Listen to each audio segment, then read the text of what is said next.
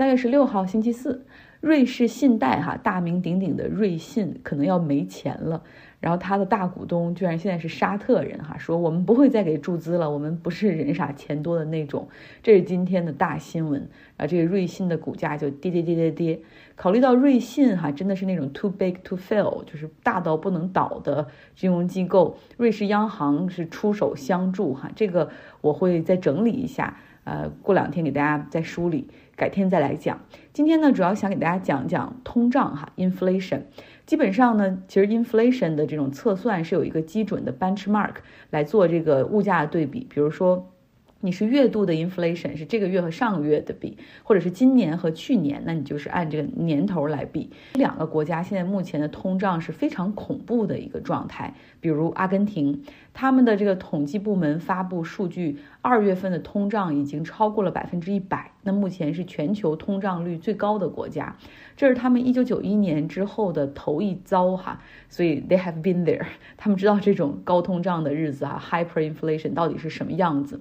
对阿根廷人来说，就是日子越来越难过，越来越穷，自己的手里的钱越来越不值钱，购买力越来越低，这都是他们的感受哈。那现在呢，阿根廷执政的政府是这种左翼政府，他们控制通胀的办法就是非常简单的、直接的行政手段，比如说对于市场内的一些商品、食品进行价格限制，在阿根廷一度是有一千七百多种商品进行限价。但是这种行政命令其实没有办法去扭转市场发展的方向哈，就是你胳膊拧不过大腿，市场的力量是可怕的，所以这个基本上是失效的哈。那他们的通胀率是连续十连续十三个月哈，这个逐步走高。那政府呢是还有几招应对，我们来听听。比如说现在钱不值钱了，对吧？你需要更多的钱去买一样东西，他们的办法是发更大额的钞票，这好像就是教科书般的错误哈。他们将发行两千比索的大额钞票，折合美元大概是十美元左右。又因为比索对美元是持续贬值，那对于阿根廷那些需要对外采购服务和物品的特定行业，他们会进行外汇补贴。比如说，阿根廷他们的红酒哈 mo back 很有名，他们对这个行业有 Dollar m o b a c 世界杯在去年的时候很火哈，这阿根廷人都去卡塔尔看世界杯，所以那个时候他们有针对世界杯那些旅行社的 Dollar Qatar 这样的补贴。那对于 Coldplay 哈酷玩乐队要去阿根廷开演唱会，他们也贴心的对于这项支出进行 Dollar Coldplay 的补贴。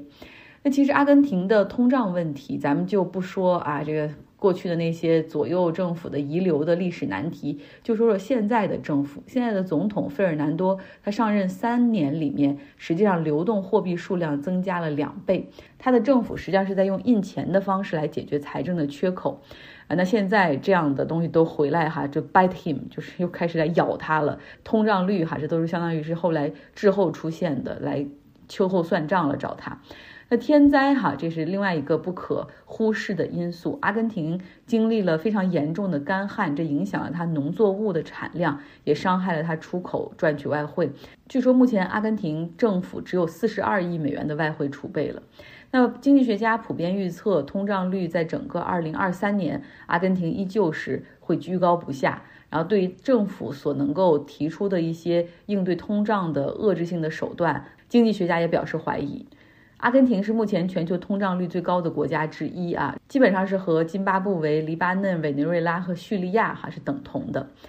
好，另外一个想说正在经历高通胀的国家是巴基斯坦，它的通胀率达到了四十八年来的最高水平，同时这也是一个螺旋逐步上升的过程。像十二月份的这个通胀是百分之二十四，现在的这个二月份的通胀是百分之三十一点五。所有通高通胀的国家都有一个特点，他们的货币对于美元是一个持续贬值的过程。现在就说在去年的时候，巴基斯坦的卢比。对美元贬值超过百分之三十，那又因为国际能源价格上涨，你对外购买能源都是需要美元的，对吧？货币对美元又贬值，然后原油又涨价，哈，对于他们来说压力实在太大了。那我们又知道巴基斯坦是一个民选政府嘛，所以为了让百姓能够投政府一票，让百姓对政府满意，其实他们的政府一直是在进行各种补贴，能源价格的补贴啊，然后这样的话让零售对于普通百姓或者油价啊，对于普通百姓，对于工业企业，对于发电企业，包括油价，它都是限价的哈。啊，但是现在呢，因为巴基斯坦要从这个 IMF 那儿获得新的一轮的这种贷款，那他们的政府财务状况需要有一个良性的承诺，比如说你要如何控制赤字哈，你对税收和支出如何分配和调整，这个都需要做出一个能够让 IMF 满意的一个方案，那才会给他批这个贷款。那巴基斯坦政府呢就没有办法，他现在宣布说能源价格和税收都需要涨。所以这一下子哈，物价又上涨了，哎，主要是管不了这么多了哈，必须要搞定这个 IMF 的贷款，因为现在网传哈，巴基斯坦政府他们的这个美元的外汇储备可能都不够 cover 接下来这一个月的进口，所以这个国家基本上是一个，我不能说半瘫痪，也是百分之三四十瘫痪的一个过程。呃，石油进口减少，那为数不多还能够继续营业的加油站排起了长队哈，可能要三四十分钟你才能够排到，然后很多加油站实际上都已经关闭了。又因为呢，天然气的进口也减少呢，他们用的是液化天然气，就现在非常的紧缺，发电受到影响，包括百姓做饭用的那个煤气、天然气受到影响，有很多地方不得不采取断气哈。那政府承诺说，我们可以保证一日三餐做饭的这个时间，你可以有天然气用，早上六点到九点，中午十二点到两点，晚上六点到九点，你可以做饭哈，那个时候会保给气儿。其实这时候我们看到巴基斯坦政府的情况，基本上和去年斯里兰卡政府划等号了。但是你想一下，巴基斯坦是一个有核武器的国家，它是人口接近二点四亿的一个国家，它现在闹到了这个地步，哈，其实真的是让人唏嘘。我忽然想到，我们之前看的那本书叫《交易的世界》，里面就讲很多大宗商品交易公司，比如说像佳能可这样的公司，哈。往往会特别喜欢看到有国家这样，因为这是他们出手的最佳时机。虽然政府没钱了，但是作为一个大宗商品交易公司，如果在这个时候你鼎力相助的话，帮助政府渡过难关。那你可以先给他们交货，然后之后，比如说半年之后或者什么再接受他们的付款，只要政府可以拿出一些合适的抵押物，或者可以给你锁定一些长期的、更远期的这种购买合同，或者非常强的这种高层关系，那对于他们来说之后哈会帮他们赚更多的钱。不跑题哈，说回到巴基斯坦，他们为了找便宜的石油，其实居然有人也想到了俄罗斯，因为目前的北海布伦特的原油一桶是七十八美元，据说俄罗斯的原油每桶可以是五十美元就可以拿下。但是考虑到巴基斯坦是美国的重要盟友，印度能干的事儿就找俄罗斯来买便宜的油这种事儿，巴基斯坦就未必能干哈，它有一些在 geopolitics 的限制哈。那我们再说说这个巴基斯坦这个国家，它是这个世界上人口出生率比较高的国家之一。据说它人口的结构哈是非常年轻人很多，人口中百分之三十都是十四岁以下的年轻人。但是这个国家能够提供的就业机会其实又不是很多。嗯，它的经济向外出口，它是一个棉花的生产国，但是它的纺织业又不强大，所以很多的时候就是原材料出口。那它的邻国印度，我们知道，这虽然很多工业不行，但是它的一些 IT 服务业、金融服务业，哈，这做的有声有色。那么巴基斯坦在这些能够赚取外汇的行业中，它也没有能够形成一个热潮。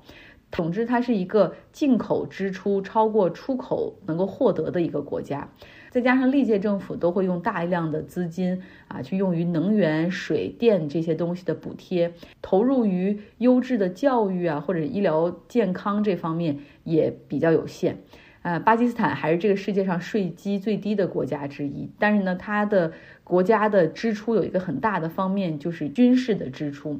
刚才我们说了，它是一个有核武器的国家哈，然后另外呢，它这个国家的这种军队的规模也是很大，然后还有很多军办的企业，居然可以覆盖从高尔夫球场到银行的所有的一切哈，而且这个巴基斯坦最大的工业集团实际上也是一个军工集团，是一个这个归军队所有。那它庞大的国防开支和各种将军们眼花缭乱的这种津贴，实际上是占到了预算中很大的一部分。但是就因为哈，大家政府都害怕如果他们惹毛了军方呢，会被军队给推翻。呃，所以政党们通常在执政的时候不愿意轻易的对于这种预算的结构进行改革，或者是削减军队方面的预算。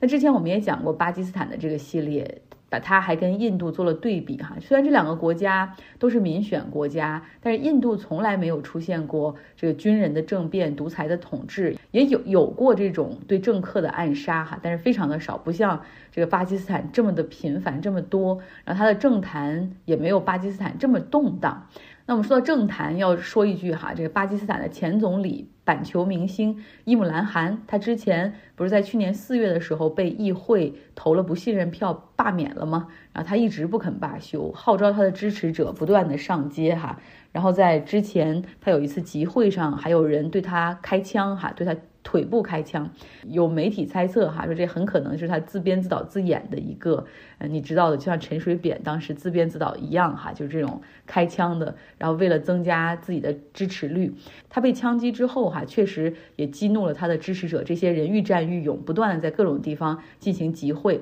后来巴基斯坦的检察官呃对伊姆兰汗进行了起诉哈，呃涉嫌的罪名是煽动暴力。呃，那他去法庭的时候，法庭外他的支持者就和警方发生冲突，所以是非常的矛盾、很激化的一个过程。那现在的巴基斯坦的政府，我们可以说一边呢去为高通胀寻找着解药，一边呢要看着这个反对党的领袖天天带人砸他们的场哈。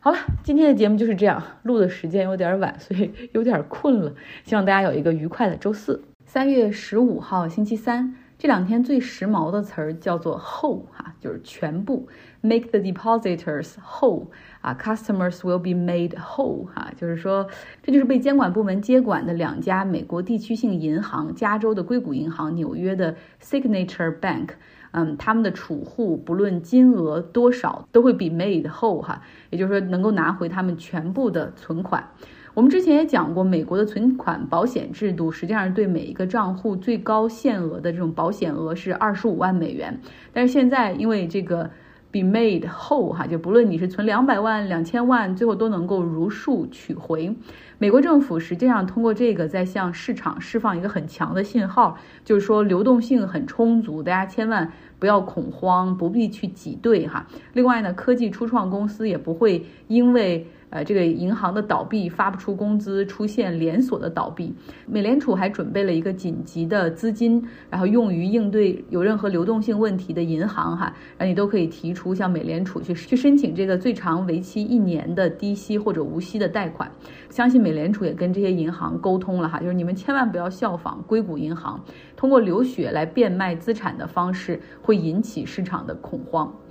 政府呢也一再的说哈，我们是把风险哈就阻隔到这儿，但是我们不是在用纳税人的钱去救这些银行。那除了储户的钱安然无恙之外，这两家银行的股票持有者和债券持有者他们的损失将自己承担。那有了这两个好的信号的释放，美国股市今天出现了上涨，包括在周一的时候狠狠下跌的那些地区性的银行的。公司的股票今天也都出现了反弹。那面对这样果断的处理救市或者风险阻断，有表扬监管机构哈，果然是从二零零八年金融危机里面学到了不少，现在是防患于未然哈，well done，well done，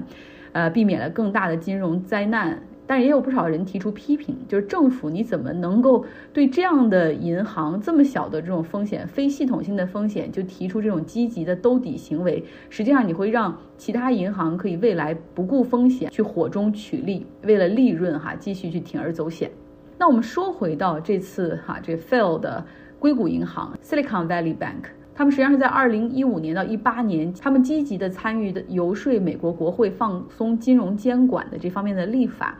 呃，说到这儿要重说一下哈，在二零零八年金融危机之后，银行业出台了弗兰克多德法案，那是从二零一零年生效，要求资产超过五百亿美元的银行，你都需要接受这个压力测试，然后你要有要有资本金充足率的一个监管的要求。但是硅谷银行等这些中型银行认为说，中型银行就不存在这种还能够引发系统性风险的这种情况啊。然后如果监管这么严格的话，只会限制业务的发展，不利于经济的发展哈。所以最终呢，是在二零一八年的时候，在特朗普任期之内哈。然后这个当时。共和党是掌握着参众两院，他们决定放松监管，把这个弗兰克多德法案中对于银行业监管的门槛从过去的五百亿美元提高了五倍到两千五百亿美元。也就是说，资产规模高于两千五百亿美元的这些银行才要接受这些部分的这种压力测试啊，以及监管等等。对像硅谷银行，它实际上到现在的资产规模也没有到两千五百亿美元，但是它会不会引发系统性的风险？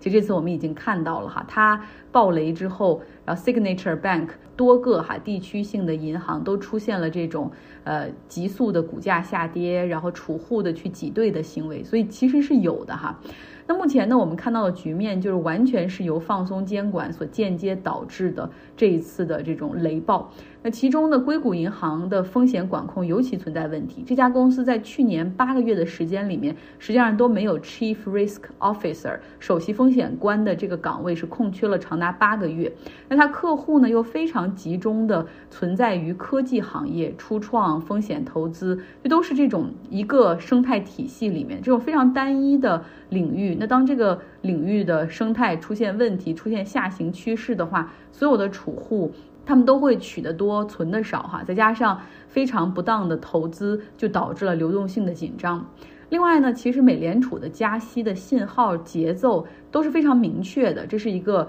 一定是持续加息的一个过程，直到通胀回到百分之二的这样的一个目标。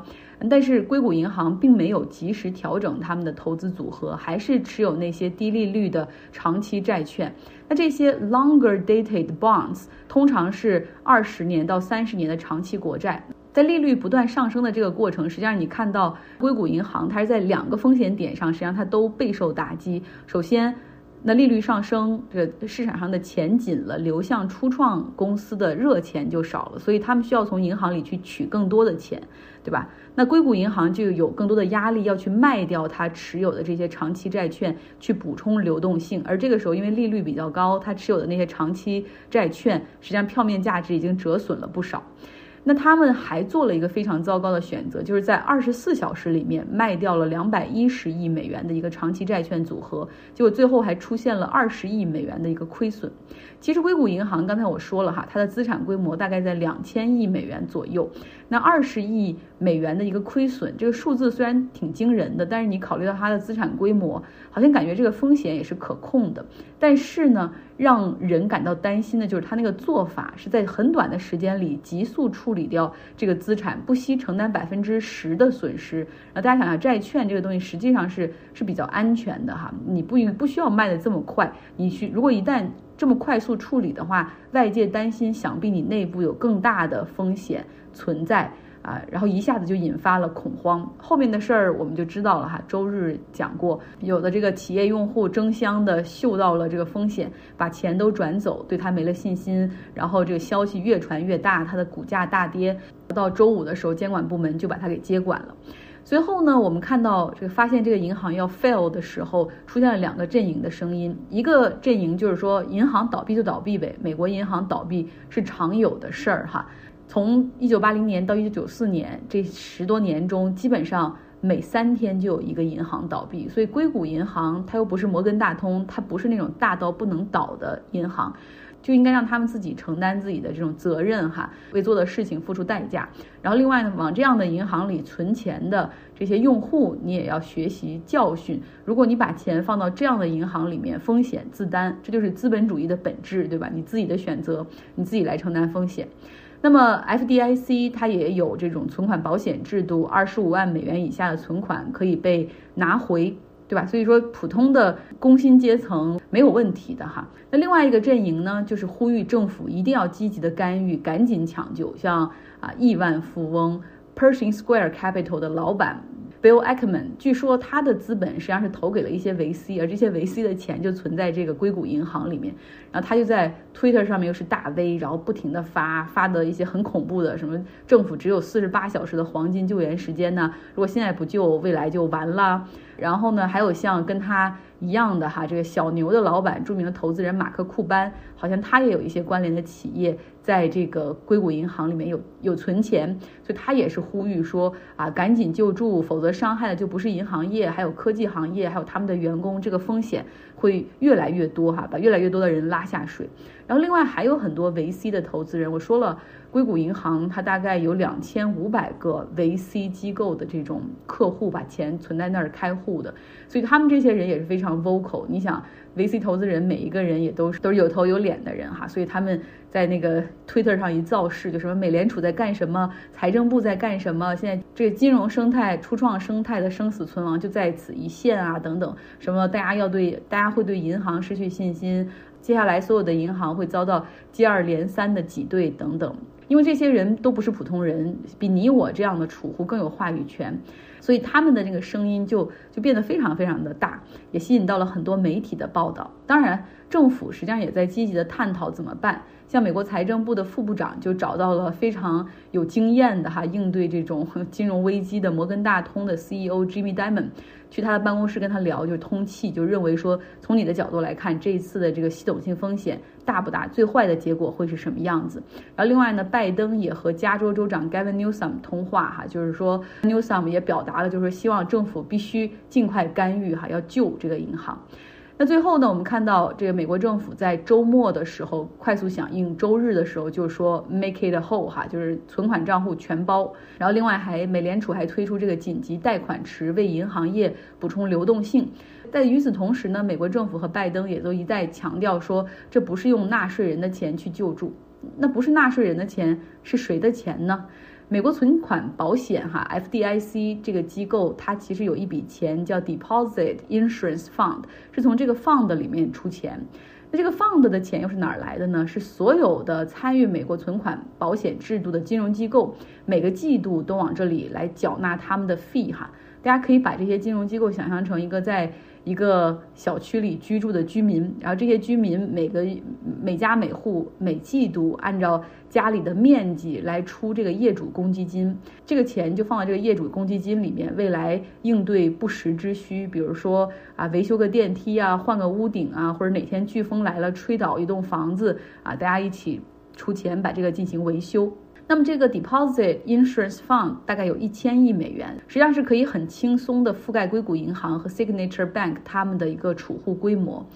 同时，监管部门还在为这个硅谷银行还有 Signature Bank 他们寻找买家，或者在准备相应的资产拍卖，也就是他们的比如说房贷、车贷这些资质比较好的、很容易卖出去的资产，在为他们去找这种接盘的机构哈，来快速的回笼一些资金。那据媒体报道说，哈，这个硅谷银行的几个高管，其实在事发之前，也就是上个月的时候，还大量的抛售他们所持有的股票。所以他们到底是否涉嫌清楚自己公司的风险，而为这个知道暴跌即将来临提前跑路？美国证券交易委员会也会展开调查。那么更重要的是，其实很多人在呼吁哈，就是要求呃拜登政府，包括现在美国国会，应该重新把这个特朗普时期放宽的金融监管政策重新升级哈，把这个补丁再打上，防止类似的事情再发生。我们有的时候说 deregulation 就是放松监管、去监管啊，会让这个发展很快呀，然后经济也会好。但实际上是隐患很大的，包括俄亥俄州的那个脱轨事件，其实这个都跟 deregulation 哈有关系。好了，今天的节目就是这样，希望你有一个愉快的周周三。